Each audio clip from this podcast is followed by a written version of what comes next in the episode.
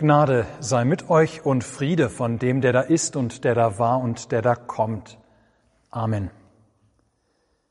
Gottes Wort, das dieser Predigt heute zugrunde liegt, steht geschrieben bei St. Lukas im 16. Kapitel. Jesus sprach zu den Jüngern, es war ein reicher Mann, der hatte einen Verwalter, der wurde bei ihm beschuldigt, er verschleudere ihm seinen Besitz. Und er ließ ihn rufen und sprach zu ihm, was höre ich da von dir? Gib Rechenschaft über deine Verwaltung, denn du kannst hinfort nicht Verwalter sein. Der Verwalter sprach bei sich selbst, was soll ich tun? Mein Herr nimmt mir das Amt, graben kann ich nicht, auch schäme ich mich zu betteln. Ich weiß, was ich tun will, damit sie mich in ihre Häuser aufnehmen, wenn ich von dem Amt abgesetzt werde.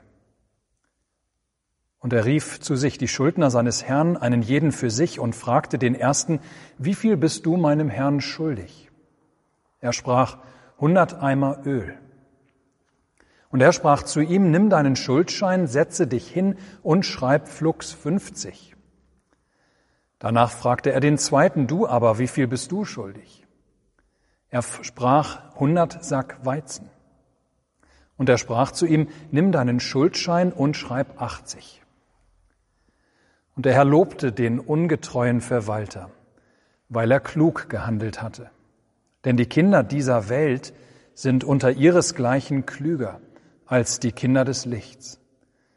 Und ich sage euch, macht euch Freunde mit dem ungerechten Mammon, damit, wenn er zu Ende geht, sie euch aufnehmen in die ewigen Hütten. Amen. Liebe Gemeinde, wenn ihr gerade bei der Verlesung des Predigtextes hingehört habt, dann werdet ihr gemerkt haben, dass dieses auf keinen Fall ein einfaches Bibelwort ist, das uns heute aufgegeben ist. Nein, es ist fast so, als würde dieses Gleichnis mit seiner Deutung für uns mehr Fragen aufwerfen, als es beantworten kann. Wie hat Jesus das wohl gemeint, dass wir wie dieser unehrliche Verwalter sein sollen? Wie kann er einen Menschen loben, der untreu die Güter seines Herrn verwaltet hat? Ja, dieses Gleichnis hat es in sich. Und doch ist das, was Jesus hier bei Lukas sagt, am Ende recht einfach zu begreifen, wenn wir das Gleichnis einmal genauer betrachten. Jesus erzählt von einem reichen Mann, der einen Verwalter hatte. Das war damals gang und gäbe, dass reiche Geschäftsleute Verwalter hatten, ihre Geschäfte für sie zu führen. Wir können uns das so vorstellen, dass die Herren nicht immer so viel Einblick in das Tagesgeschäft hatten, um das sich die Verwalter kümmerten. Der Herr lebte womöglich, so war es in der damaligen Zeit üblich, bequem irgendwo in einer Großstadt und er ließ seine Güter von dem bestellten Verwalter managen. Solche Verwalter hatten in der Regel sehr viel Handlungsfreiheit. Ihre Herren setzten viel Vertrauen in sie. In unserem Beispiel stellt sich irgendwann heraus, dass der Verwalter offensichtlich aber Geld veruntreut hat.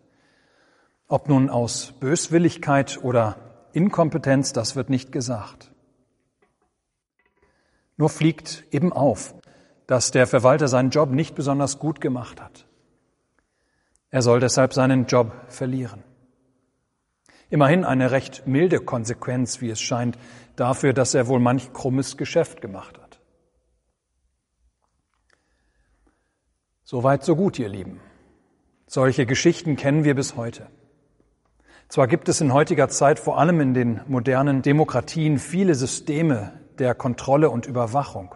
Und doch geschieht immer wieder auch Missmanagement, Korruption, Vetternwirtschaft und dergleichen. Im Großen wie im Kleinen. Ja, immer wieder fliegen Geschichten von krummen Geschäften auf. Denken wir allein an das Wirecard-Skandal und den Milliardenbetrug durch die Top-Manager, der in diesem Jahr alleine aufgeflogen ist. Die Pointe dieser Erzählung jedoch liegt in dem, was der Verwalter nun tut, da seine irreguläre Verwaltung aufgeflogen ist. Und zwar bleibt ihm glücklicherweise noch ein kleines bisschen Zeit. Ja, ihm wird die Kündigung angedroht, aber es dauert wohl noch etwas, bis sein Herr zugegen ist und er ihm Rechenschaft ablegen muss über seine Verwaltung. Er hat also noch die Bücher seines Herrn, die er erst noch vorlegen soll. Und dieses kurze Zeitfenster, ihr Lieben, das er hat, nutzt der Verwalter nun zu seinem Vorteil. Ja, er kapituliert nicht, etwa als sein Herr hinter seine krumme Verwaltung kommt. Nein, er wird nochmal aktiv. Er wird kreativ in der kurzen Zeit, die ihm bleibt. Ja, er nimmt die Schuldscheine, die er noch in seinem Besitz hat, und geht hin zu den Schuldnern seines Herrn. Wohlgemerkt, es geht hier um Schulden, die andere Menschen bei seinem Herrn haben. Er schenkt ihnen einen Teil ihrer Schuld. Er macht einfach so, indem er flugs die Bücher umschreibt, ihnen ihre Schulden bei seinem Herrn kleiner. Und die Summen, um die es sich dabei handelt, die sind gar nicht so gering. Aus 100 Eimern Öl werden 50. Das ist etwa der Ertrag von 75 Olivenbäumen gewesen, die dem einen Schuldner erlassen werden, etwa das Jahreseinkommen einer Familie. Einem anderen Schuldner werden vom Verwalter 20 Sack Weizen erlassen. Auch dies nicht ganz wenig. Etwa der Jahresertrag von acht Hektar Ackerfeld. Warum tut der Verwalter dies? Warum erlässt er noch in letzter Minute Menschen Schuld, die diese nicht etwa bei ihm, sondern bei seinem Herrn haben? Ihr Lieben, er denkt an seine Zukunft. Bald ist er seinen Job los, so viel steht fest. Er gesteht sich ein, dass er für seine oder dass er nicht für körperliche Arbeit so richtig geschickt ist. Nein, das wird nichts, wenn er sich nun eine Arbeit suchen müsste, bei der er eine Schaufel oder eine Spitzhacke in die Hand nehmen müsste. Auch Betteln kommt für ihn nicht in Frage, das wäre für ihn unter seiner Würde. Und so macht er sich Freunde mit dem Geld seines Herrn, solange er noch über dieses Geld frei verfügt. Ja, er macht sich Freunde mit dem Geld seines Herrn, solange er noch über dieses Geld verfügt, die ihm in Zukunft, diese Freunde, wenn er arbeitslos ist, weiterhelfen werden. So. Ist das Gleichnis an sich bis hierher selbst erklärend? wird unser Predigtwort nun jedoch befremdlich. Denn nun heißt es, und der Herr, Jesus, lobte den ungetreuen Verwalter, weil er so klug gehandelt hatte. Ja, ihr Lieben, wie sollen wir dieses nun bloß richtig verstehen? Normalerweise wird Jesus von solchen Verwaltern sagen, dass sie in die Finsternis hinausgeworfen werden sollen, wo Heulen und Zähneklappern ist. Aber hier wird der krumme Verwalter gelobt. Ja, was bedeutet das? Sagt Jesus hier allen Ernstes, dass wir es diesem unehrlichen Verwalter gleich tun sollen? Sollen wir es etwa den korrupten Geschäftsleuten unserer Tage gleich tun? Sollen auch wir Bücher frisieren zu unserem Vorteil? Schulden einfach wegschreiben? Betrügen? Und wenn unsere Ehrlichkeit, Unehrlichkeit auffliegt, noch einmal einen draufsetzen, noch einmal so richtig zulangen, um unseren Kragen zu retten, wenn wir unser Amt und unsere Arbeit verlieren? Nein. Nein, auf keinen Fall, ihr Lieben. Schreib Flux 50, schreib 80, wie auch immer wir das betrachten, was der Verwalter da tut, es bleibt Diebstahl. Und unser Herr propagiert hier nicht, dass wir, wie dieser Verwalter, ruhig das siebte Gebot einmal außer Acht lassen sollen. Nein, das wird ganz klar, wenn wir die Folgeverse angucken, wo es weiter um Verwaltung geht. Direkt nach unserem Predigtext heißt es von Jesus, wer im geringsten treu ist, der ist auch im Großen treu. Und wer im geringsten ungerecht ist, der ist auch im Großen ungerecht. Wenn ihr nun mit dem ungerechten Mammon nicht treu seid, wer wird euch das wahre Gut anvertrauen? Nein, ganz klar. jegliches unehrliches Geschäfte machen, stehlen, betrügen, wie immer man es dreht, ob im Kleinen oder im Großen, dies ist und bleibt Sünde und damit verkehrt in Gottes Augen. Für dieses Verhalten wird der Verwalter hier also auf keinen Fall gelobt. Gelobt wird er allein in einer Sache. Und zwar für seine Klugheit, für sein taktisches Agieren, für sein gescheites Handeln, als ihm der Verlust seiner Arbeit droht und die Zeit für ihn knapp wird. Dass er sich noch einen Vorteil zu schaffen versucht, um noch das Beste für sich aus der Situation gewinnen zu können. Ja, die Kinder dieser Welt, so Jesus, die können mit großer Konzentration und beneidenswertem Aufwand in kurzer Zeit daran gehen, das zu bekommen, was sie haben wollen, das zu bekommen, was sie lieben. Nichts ist ihnen dabei nicht recht. Die Kinder des Lichts hingegen, so der Vorwurf Jesu, Sie haben seine Verheißungen. Sie kennen die beste aller frohen Botschaften, die beste aller guten Nachrichten, das Evangelium Gottes von seiner Liebe zu uns in Jesus Christus. Aber sie sind doch oft nur faul, lustlos und nachlässig, wenn es um das Verwalten dieses großen Gutes geht. Sie legen kaum Kreativität und Einfallsreichtum an den Tag. Ja, sie machen sich eben nicht Freunde mit dem ungerechten Mammon, mit dem Geld, um diesen Mammon für die Verkündigung des Evangeliums in Gemeinde und Kirche einzusetzen. Die Kinder dieser Welt, das sind die Heiden, die Ungläubigen, die Gottlosen.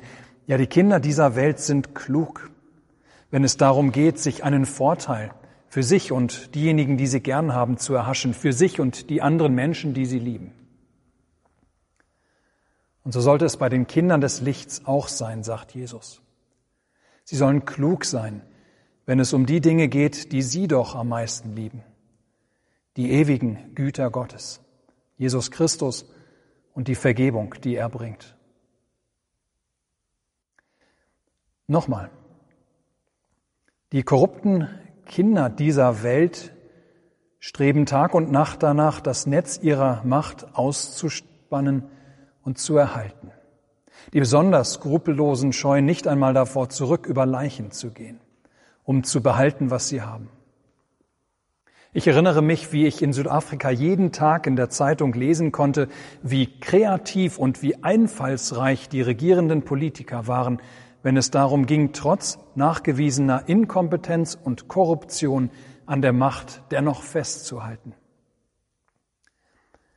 Aber die Christen, die doch die Vergebung all ihrer Sünden und die Verheißung des ewigen Lebens haben, was für ein unendlich großes Gut.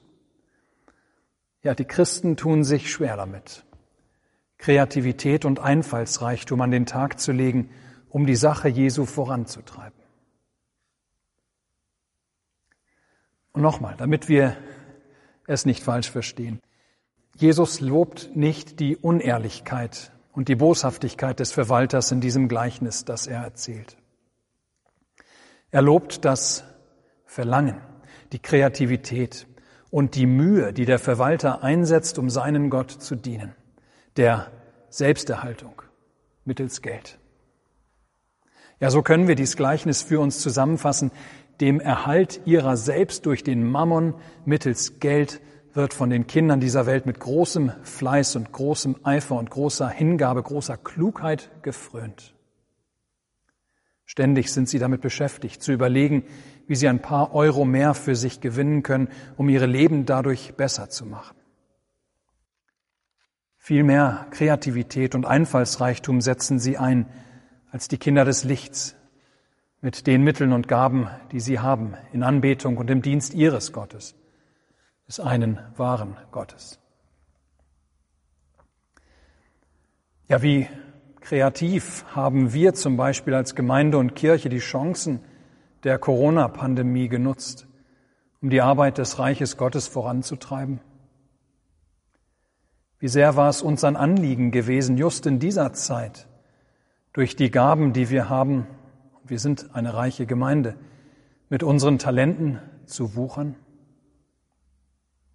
Den Hungrigen Essen zu geben, den Durstigen zu trinken, die Fremden aufzunehmen, die Nackten zu kleiden, die Kranken zu besuchen, zu den Gefangenen zu gehen. Und ich fasse zuallererst mir selbst an die Nase. Johann Gerd hat einmal ein schönes Gleichnis gebraucht, das gut hierher passt. Ein Mann hatte drei Freunde. Seinen ersten Freund hat er ganz wunderbar behandelt, sich toll um ihn gekümmert. Täglich gab er ihm genug Essen und Trinken und Kleidung. Er suchte seinen jeden Wunsch zu erfüllen. Seinen zweiten Freund behandelte er nicht ganz so gut. Bei Zeiten schon, aber eben nicht so gut wie seinen ersten Freund. Aber seinen dritten Freund, den behandelte er schlecht. Er kümmerte sich nur selten um ihn. Und wann immer er kam und um Hilfe oder eine Freundlichkeit bat, wies er ihn meistens ab. Nun begab es sich, dass dieser Mensch vor Gericht musste. Er brauchte Hilfe, um sich zu verteidigen gegen die Anklagen, die sehr schwer wogen. Und so ging er zu seinem ersten Freund, den er immer ganz toll behandelt hatte. Doch dieser wies ihn ab. Er könne ihm nicht helfen. Er ging zu seinem zweiten Freund. Dieser begleitete ihn zwar noch zum Gericht, dort aber verließ er ihn. So war auch er keine Hilfe. Schließlich blieb dem Menschen nichts anderes übrig, als zu seinem dritten Freund zu gehen, den er immer so schlecht behandelt hatte. Es war kaum zu glauben, wieder alle Erwartungen hilft dieser dritte Freund ihm gerne. Nicht nur legt er für ihn ein gutes Zeugnis vor Gericht ab, er beglich auch komplett das Bußgeld für die Anklagen gegen den Menschen. Er kommt frei. Ihr Lieben, in diesem Gleichnis ist der erste Freund des Menschen sein Körper. Um ihn hat er sich sein Leben lang täglich gut gekümmert, ihm Essen und Trinken und Kleidung gegeben. Er hat versucht, ihm jeden Wunsch zu erfüllen. Aber dieser Körper stirbt irgendwann und kann dem Menschen nicht helfen vor dem Gericht Gottes, vor dem er nun Rechenschaft ablegen muss. Der zweite Freund, das sind die Angehörigen des Menschen, um die er sich mehr oder weniger gut gekümmert hat. Sie werden ihn bei seinem Tod zwar bis zum Grabe begleiten, aber weiter können sie nicht helfen im jüngsten Gericht. Der dritte Freund, das ist unser Herr Jesus Christus, der für uns das Heil gewonnen hat, der uns dieses Heil immer wieder durch sein Wort zuspricht.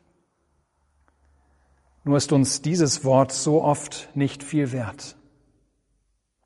Jesus Christus kommt immer wieder zu uns aber wir ziehen so viele andere Dinge ihm vor und weisen ihn ab. Und doch ist er unser bester und einzig treuer Freund am großen Tag des Gerichts. Dort wird er unser Anwalt sein. Gott sei Dank der Einzige, der uns freisprechen kann von allen Anklagen, von aller Schuld.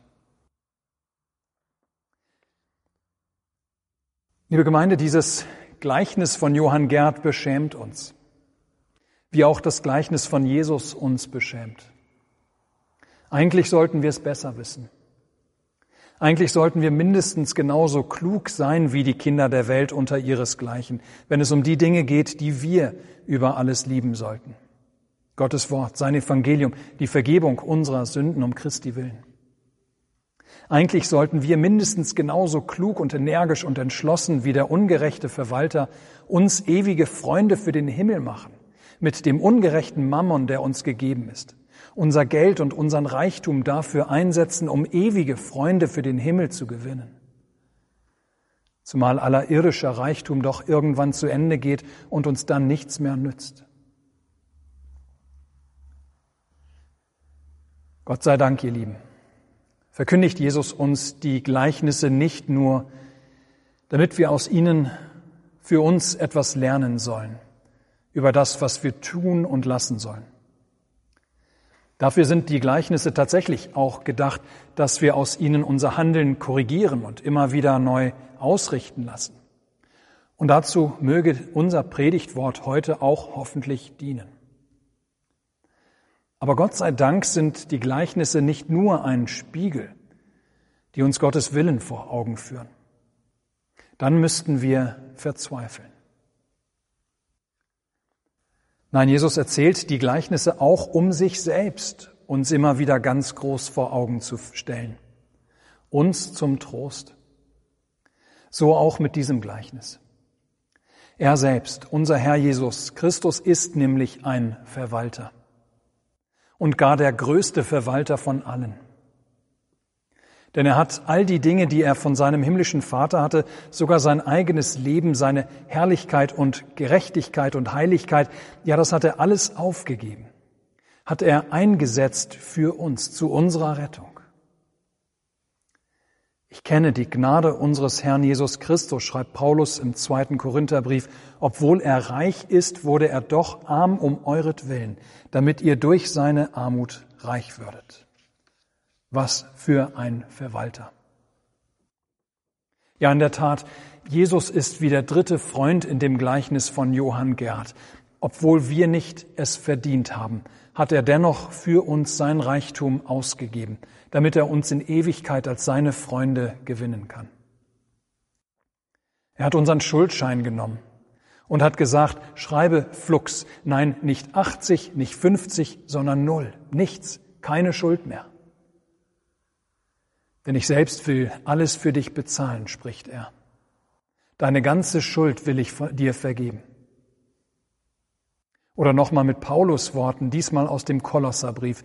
Er hat den Schuldbrief getilgt, der mit seinen Forderungen gegen uns war und ihn weggetan und an das Kreuz geheftet. Ja, was für ein Verwalter, von dem wir immer wieder auch gerne lernen wollen. Gott sei ewig Dank für seinen Sohn Jesus Christus. Amen. Der Friede Gottes, welcher höher ist als alle Vernunft, bewahre eure Herzen und Sinne in Christus Jesus. Amen.